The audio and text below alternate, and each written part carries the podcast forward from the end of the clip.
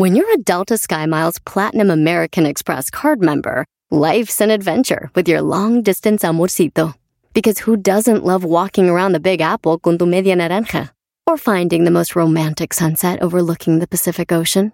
And sneaking in besitos inolvidables in Venice. The Delta SkyMiles Platinum American Express card. If you travel, you know.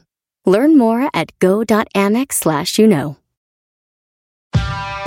Whatever job you need to do out there, grab the right tool to get it done.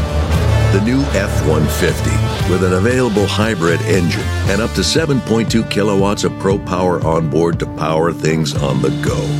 It's not a tool you'll hang in a tool shed, but you can certainly use it to build one.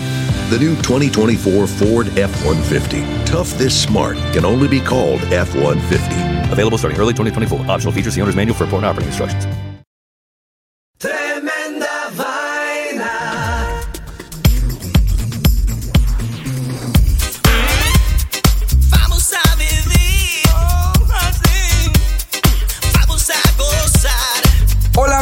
Bienvenidos a Tremenda Vaina, el show donde escuchas cuatro historias absolutamente increíbles. pero solo una es falsa, fake news. Hola, soy Danilo Álvarez Soy Román Rojas. y esto es Tremenda Vaina.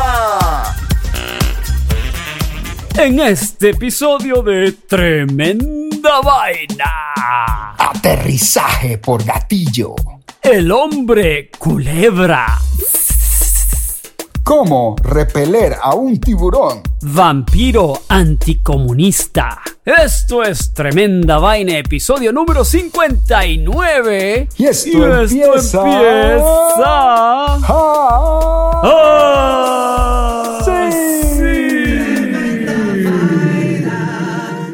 Queridos amigos de Tremenda Vaina, qué bueno estar con ustedes una vez más.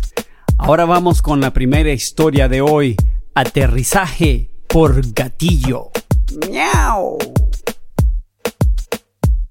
Román Rojas, entonces, ¿qué historia me tenés hoy? Bueno, tú eres, tú eres el que vas primero, así que cuéntame bueno, pues tú. te cuento que a finales de febrero de este año, una verdadera catástrofe estuvo a punto de ocurrir en los cielos de África cuando un avión Boeing 737 fue forzado a aterrizar de emergencia debido a que un gato, un gato, Román, atacó al piloto y a la tripulación de la cabina de mando. No, se pone mejor. El avión despegó como cualquier otro día del aeropuerto internacional de Khartoum, en Sudán, y reportó absoluta normalidad en el despeje. No, hasta aquí todo bien, no se preocupen. Una media hora después, la tripulación notó la presencia de un gato que estaba ahí escondidito en la cabina del piloto.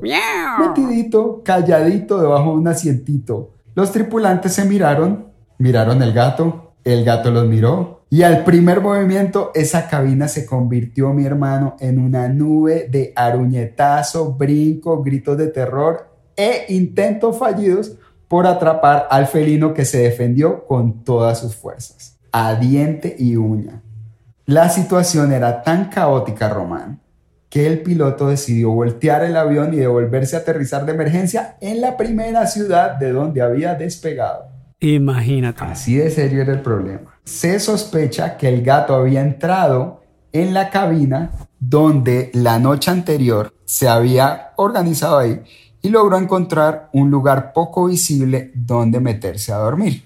No sería un asiento de primera clase, pero quizás al gato le pareció oscurito, cálido y solitario. Y entonces estaba muy tranquilo, muy en las nubes y no se dio cuenta cuando entró la tripulación al otro día. Y una vez cierra esa puerta, mi hermano se sentiría acorralado en su pequeño paraíso y de ahí la posible razón de su agresividad. Mi pregunta, Román, es si fue posible pilotear el avión de vuelta y aterrizar en la ciudad de origen, ¿cómo podía hacer eso más fácil que seguir y aterrizar en su lugar de destino? De todas formas, la aerolínea Tarco Aviation no ha hecho ningún comentario del incidente y no se sabe a ciencia cierta qué hicieron con el gato. Pero tú te imaginas lo, el desastre que es eso, que tú eres un piloto y se te aparece un gato y se pone todo loco, arañarte en pleno vuelo, estás despegando. Metido en un baño, weón, porque eso es una cabina chiquitita y el gato, "Guau, brincando y mandando aruñetazos y mordiendo a todo el mundo, porque imagínense uno con un- una bestia ahí suelta, loca. Lo que sí te puedo decir No, con seguridad. Román, es que este no es el primer suceso en el que un animal infiltrado en la cabina se convierte en un caos aéreo. En uno de nuestros países, países favoritos para las historias increíbles, India, La China. eh, bueno, Oh, o. India, claro. El año pasado se metieron dos palomas en un avión de Go Air que iba de Ahmadabad a Jaipur, desatando una locura total. Y más atrás, en el 2012, otro gato, esta vez de un pasajero, se escapó de su maleta que seguramente tenía muñequitos y parecía que el gato era lo más tranquilo e indefenso y causó un desbarajuste tan descabellado que retrasó el vuelo varias horas. En, Increíble. en cuanto al gato del vuelo de Tarco, se sospecha que es un felino callejero sin dueño que simplemente estaba buscando un poco de tranquilidad cuando se metió en la cabina de 737. Seguramente, Román, en adelante esta tripulación buscará gatos hasta debajo de los asientos antes de volver a despegar. Una verdadera pesadilla. Muy buena la historia del gato aviador.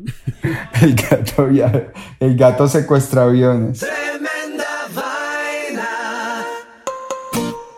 Y ahora seguimos con la segunda historia de hoy, el hombre culebra.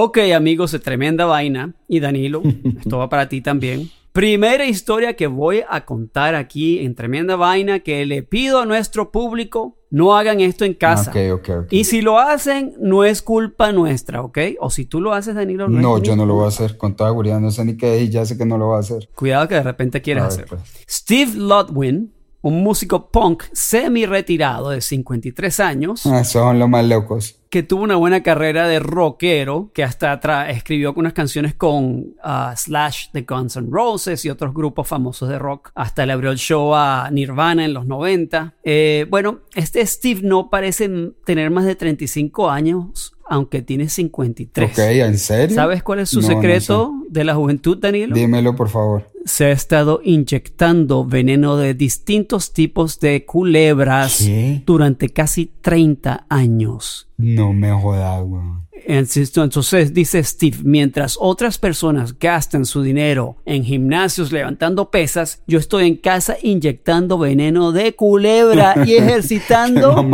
y ejercitando mi sistema inmunológico, dijo Lodwin. ¿Qué te parece? Bueno, Lodwin Pues los primeros, las primeras inyecciones le debieron dar durísimo. Durísimo, durísimo. Bueno, Lodwin dice que se siente un gran impulso de energía durante 6 a 8 horas después de haberse inyectado el veneno del reptil, ¿no?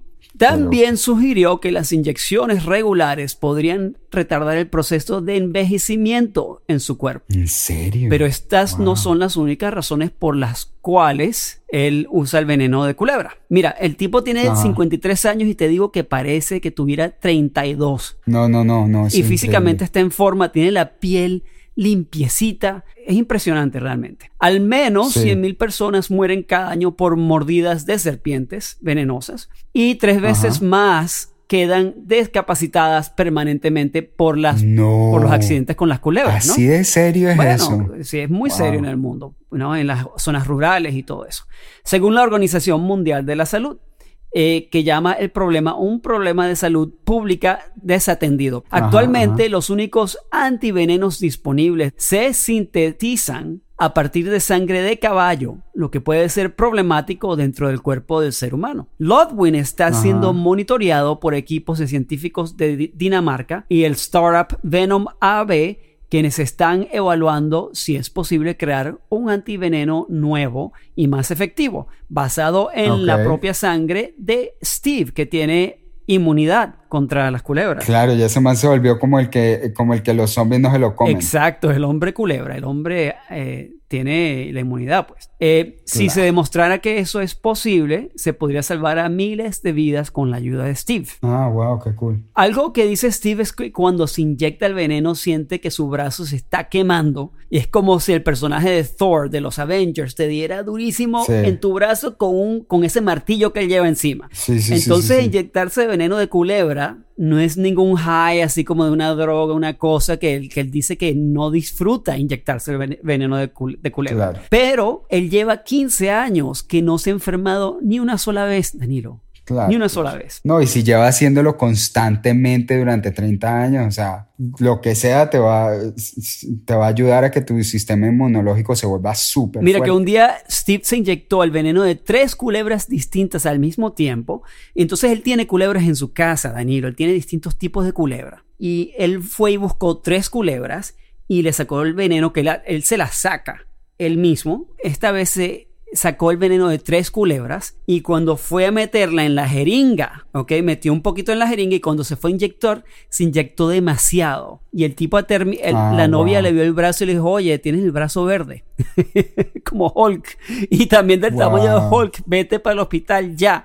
Y Steve se fue para el hospital volando y estuvo en la unidad de eh, cuidados intensivos por tres días y los doctores no hallaban cómo lidiar con, con, el veneno que tenía, porque tenía tres venenos distintos de culebra. No, pues claro, era como que siéntese aguante. Siéntese aguante porque nada, podríamos ayudarlo si tuviera el veneno de una culebra, porque tenemos el antídoto de una culebra, no de tres. entonces Steve al tercer día dijo, me voy, y se fue al hospital, se fue a la casa y a la semana eh, se le bajó el hinchazón del brazo y se sintió mucho mejor. ¿Qué te parece? Claro, su cuerpo peleó hasta que ganó. Lo tiene súper entrenado. No, loquísimo, loquísimo, Román. Muy, muy interesante. Y además que me parece como que buena idea del man. El man, el man se comprometió. El man dijo, veneno de culebra por, los, por el resto de mi vida. Y se comprometió. Y mira, después de 30 años, claro, de, de tirarle unos competidores muy difíciles al sistema inmunológico, el sistema inmunológico se volvió, o sea, invencible. Vamos a comerciales y ya regresamos con tremenda vaina.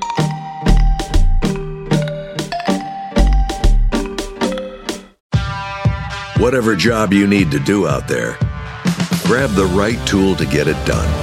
The new F 150 with an available hybrid engine and up to 7.2 kilowatts of pro power on board to power things on the go. It's not a tool you'll hang in a tool shed, but you can certainly use it to build one. The new 2024 Ford F 150. Tough this smart can only be called F 150. Available starting early 2024. Optional features, the owner's manual for important operating instructions.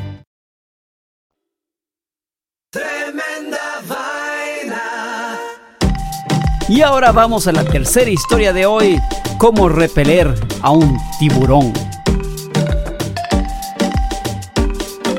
Bueno, Román, de todos los lugares donde uno puede estar metido en un problema, yo voto porque el peor debe ser en medio del océano, especialmente si el problema en el que estás metido tiene 3 metros de largo, 15 filas de dientes y te está mirando como si fueras el plato más sabroso del menú. En este problema estaba metido Jürgen Komak, un cinematógrafo que ha filmado para National Geographic, Discovery y muchas otras plataformas de contenido alrededor del mundo. Te cuento que Jürgen estaba en su tierra natal de Ciudad del Cabo, Suráfrica, donde generalmente sale a bucear solo, siendo un buzo con muchísimos años de experiencia. Jürgen, Jürgen contó al periódico The Cape un cuento que pocos llegan a contar, cuando experimentó en carne propia el ataque de un poderoso tiburón toro y vivió para contarlo, con todo y video del aterrorizante encuentro. Según Jürgen, había salido como generalmente lo hace al final del verano a filmar las travesías de mantarrayas que llegan a las aguas cálidas de la costa surafricana a aparearse. Él había salido en su bote, lo ancló a unos dos kilómetros de tierra firma, se equipó y se metió al agua con su cámara profesional especial que está, pues, está equipada para filmar y tomar fotos bajo el agua en ambientes muy oscuros y hostiles. Bueno, los invitados de honor no se hicieron esperar. Como un experto en fenómenos acuáticos en su país, Jürgen estaba ubicado estratégicamente para filmar un impresionante desfile de más de 200 mantarrayas adultas dando increíbles saltos, aleteando en el aire y cayendo sobre la superficie del agua, dando golpes ensordecedores que usan para comunicar su peso y su vitalidad a posibles parejas estaba en medio de este show. Sí. Jürgen estaba absorto ante el espectáculo natural, que estaba capturando en primera fila, tanto que lo tomó por sorpresa el hecho de que se había convertido en el foco de interés de un gigantesco tiburón toro, que ya seguramente le había dado un par de vueltitas viéndole las curvas. Jürgen notó que el gigantesco depredador estaba entre él y su lancha. Entonces bajó su cámara lentamente, dejó a un lado el desfile de mantarrayas y empezó a alejarse del tiburón y por supuesto también de su lancha. Su idea era que quizás el animal pudiera perder interés en él y que eventualmente podría rodearlo hasta llegar a la embarcación. Jürgen cuenta a Román que su corazón latía con tanta fuerza que le preocupaba que el tiburón pudiera escucharlo, imagínate. Qué, locura! Aunque había estado en muchas ocasiones similares, nunca se había sentido tan acechado por un animal que lo miraba como si no hubiera nada más a su oh, alrededor. Con cada aletazo, el experimentado buzo se daba vuelta para chequear la ubicación del tiburón que lo seguía lentamente sin, sin acercarse más de lo que estaba, como unos 4 o 5 metros de distancia. Era tan claro que el depredador atacaría que Jürgen se giró sobre su espalda y empezó a nadar hacia atrás para tenerlo siempre a la vista. Pero eso generaba un nuevo problema. No había manera de saber si estaba nadando hacia la lancha o no. Con el golpe de las olas, Román, el frío del agua, el cansancio que se acumulaba cada segundo, la tensión se hacía más grande. En el momento que ese tiburón atacara, Jürgen iba, a tener que responder de alguna forma. Invadido por el pánico, pero aún siendo un cinematógrafo apasionado, Jürgen le apuntó con la cámara al tiburón. Quizás su última obra sería filmar el momento de su propia muerte, aunque sería tan ágil como para trabar la cámara en la boca abierta del tiburón y que esto le salvara la vida tal vez. Pero bueno, ninguna de esas dos cosas fue nada. Eh, eso, no es lo que, estaba pensando. Tirarle la cámara al tiburón para que se la comiera. Sí, pero imagínate vos estás yendo contra un bulldozer, no, no, ¿Qué tanto chance crees que la vas a poner en la boca? Qué terror. No, qué terror. Cuando vio que el gigantesco tiburón aceleró para realizar su ataque, Jürgen tuvo una idea ingeniosa. Había cambiado el modo de la cámara de video a foto y empezó a tomarle fotos al tiburón cuando se le abalanzó encima. Con cada disparo de esos poderosos flashes que usan bajo, la, bajo el agua, el tiburón quedaba súper desorientado y se mostraba claramente incómodo. Después de varios intentos fallidos por la desorientación que le causaba el flash, el tiburón cambió de dirección y se alejó de Jürgen. En su declaración a la prensa que publicó las fotos del hambriento tiburón en primer plano, Jürgen dijo, a diferencia de lo que mucha gente piensa, el sentido que más utilizan los tiburones para, para cazar es la vista. Fue una suerte que llevara mis focos más poderosos ese día, porque de otra manera sería otra historia muy diferente la que estaría en público. No, no, no, no, no, no. Qué, historia tan buena y qué miedo. Si ustedes no, si, no, si no han visto los tiburones toros, son unos megatiburones. O sea, dan miedo. esos son los son feos, son de los miedos. De los miedosos así de películas de terror. ¿Ok? Sí, man. No, que se te venga. Esos sí son animales. Que se te venga una bestia de, ese, de esas encima. Es. Eh, Además, les gusta a la gente. Les gusta comérselas. Tienen hambre. Hay un restaurante de gente ahí bajo el mar en Sudáfrica. Total. Esos manes comen pescado, comen vaina, pero cuando les llega gente, esa sí se la comen con gusto. ¡Ey, qué rico! Aquí viene un humano. Aquí hay uno, hay que quitarle la cámara, que no me va a, romper un diente este bobo. Tremenda vaina. Y la última historia de hoy, antes de terminar, es Vampiro Anticomunista. Danilo, no es secreto que la Agencia Central de Inteligencia de Estados Unidos, la CIA, acude a cualquier táctica para derrotar a sus enemigos, sean internos o externos. Y si la historia ha demostrado algo, es que la agencia no se abstiene de utilizar formas creativas y a veces crueles, tácticas extremas con el fin de conseguir sus propósitos. Y uno de esos fue el de acabar con los rebeldes comunistas de las Filipinas en los años 50. después, después de la. Segunda Guerra Mundial. Este grupo de rebeldes se llamaban los Hooks. El presidente en aquel entonces de las Filipinas, Rosas, muere en 1948. Es reemplazado por Elpidio Quirino. ¿Qué nombre? Elpidio. El pidio. El Pidio. No, se Pero jodió, lo sí, sí, el Pidio. Oh, ¿qué pasó?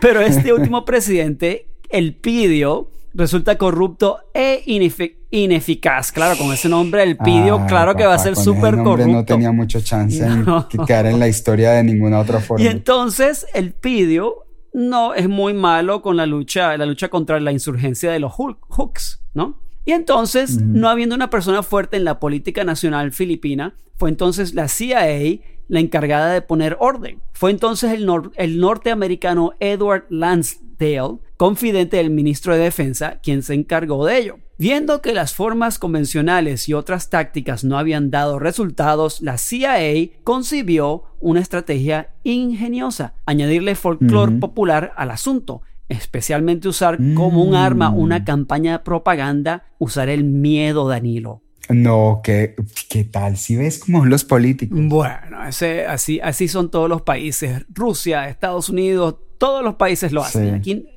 no digan que no, todos los países hacen esa vaina. Bueno, Sí, esta guerra psicológica se aplicó desde 1950 hasta 1954 en las provincias de Pampanga, Nueva Ex, ¿cómo digo esto? Dios mío, Nueva Ecija y Tarlac te va a gustar las tácticas que usaron. Si se considera la naturaleza rural de la sociedad filipina de entonces, eh, la creencia en entidades sobrenaturales como el aswang, el encanto y el mananangal era muy, pero Ay, muy Dios. fuerte. Algunos dirían que la naturaleza supersticiosa de los filipinos persiste aún en estos tiempos. Fue por eso que escogieron el señor de la CIA a la entidad Aswang, a este personaje mitológico de los filipinos, como candidato perfecto para que la CIA lo aprovechara como un arma psicológica. Te cuento de este monstruo mítico, Danilo Aswang. Es una criatura vampiro de las Filipinas, del folclore filipino, que aterroriza a la gente.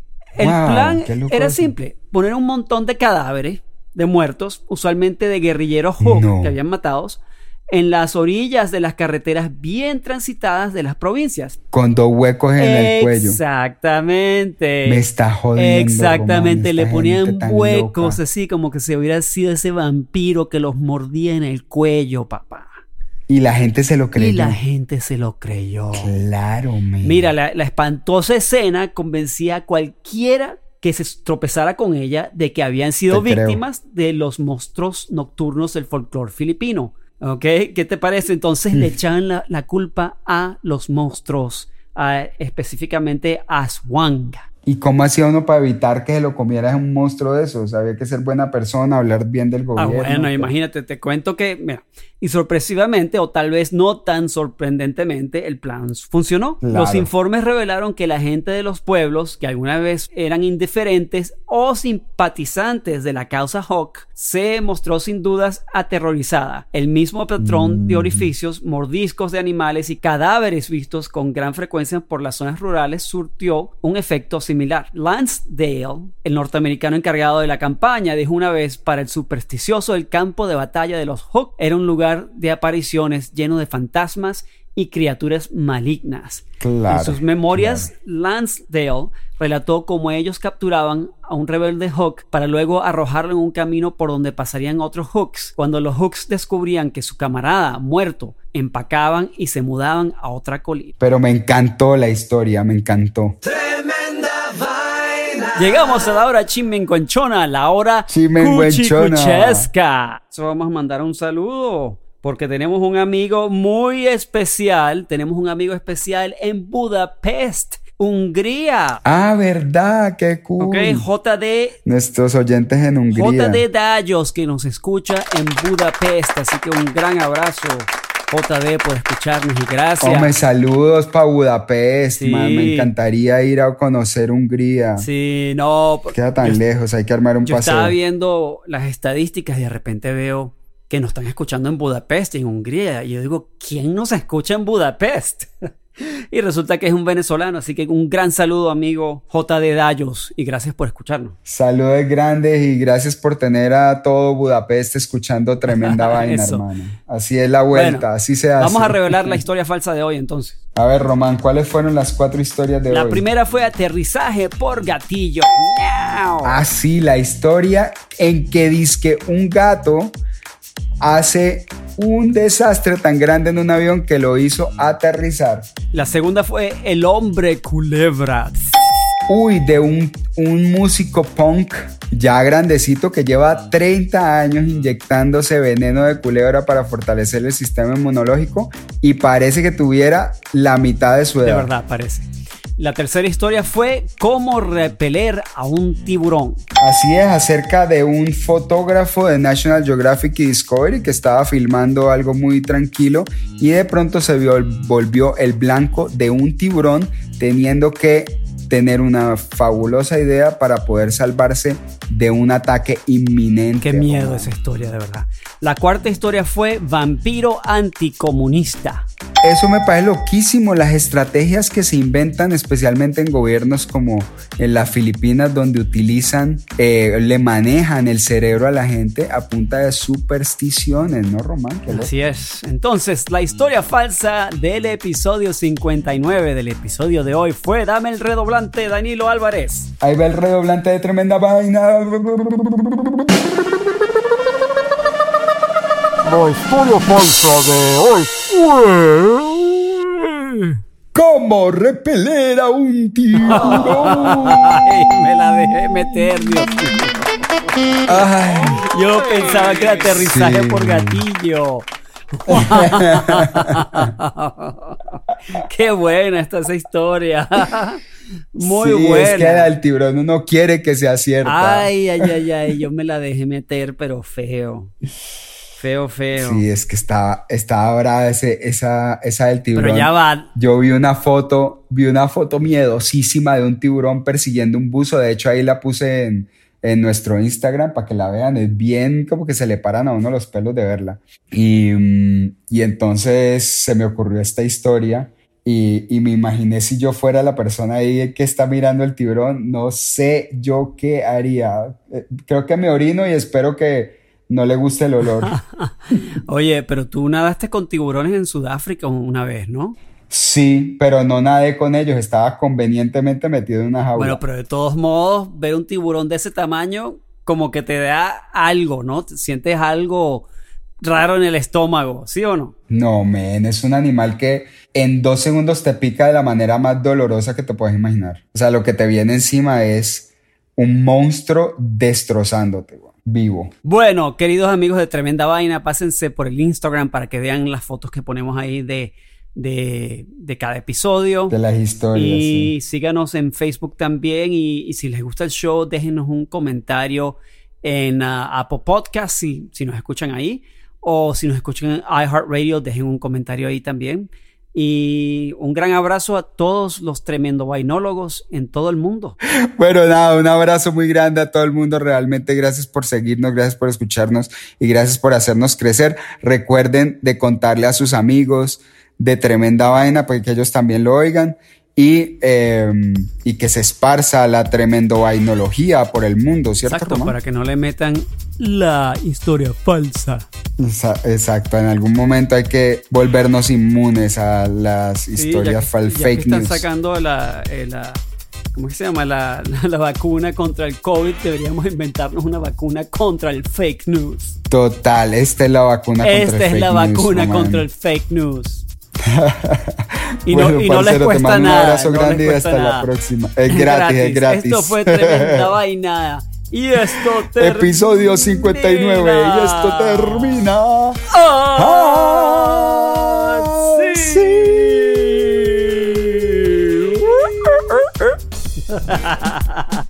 Gracias queridos amigos de Tremenda Vaina por escucharnos. Si te gusta nuestro podcast, suscríbete en tu plataforma favorita y no te olvides de seguirnos en nuestras redes antisociales, Twitter, Instagram o Facebook.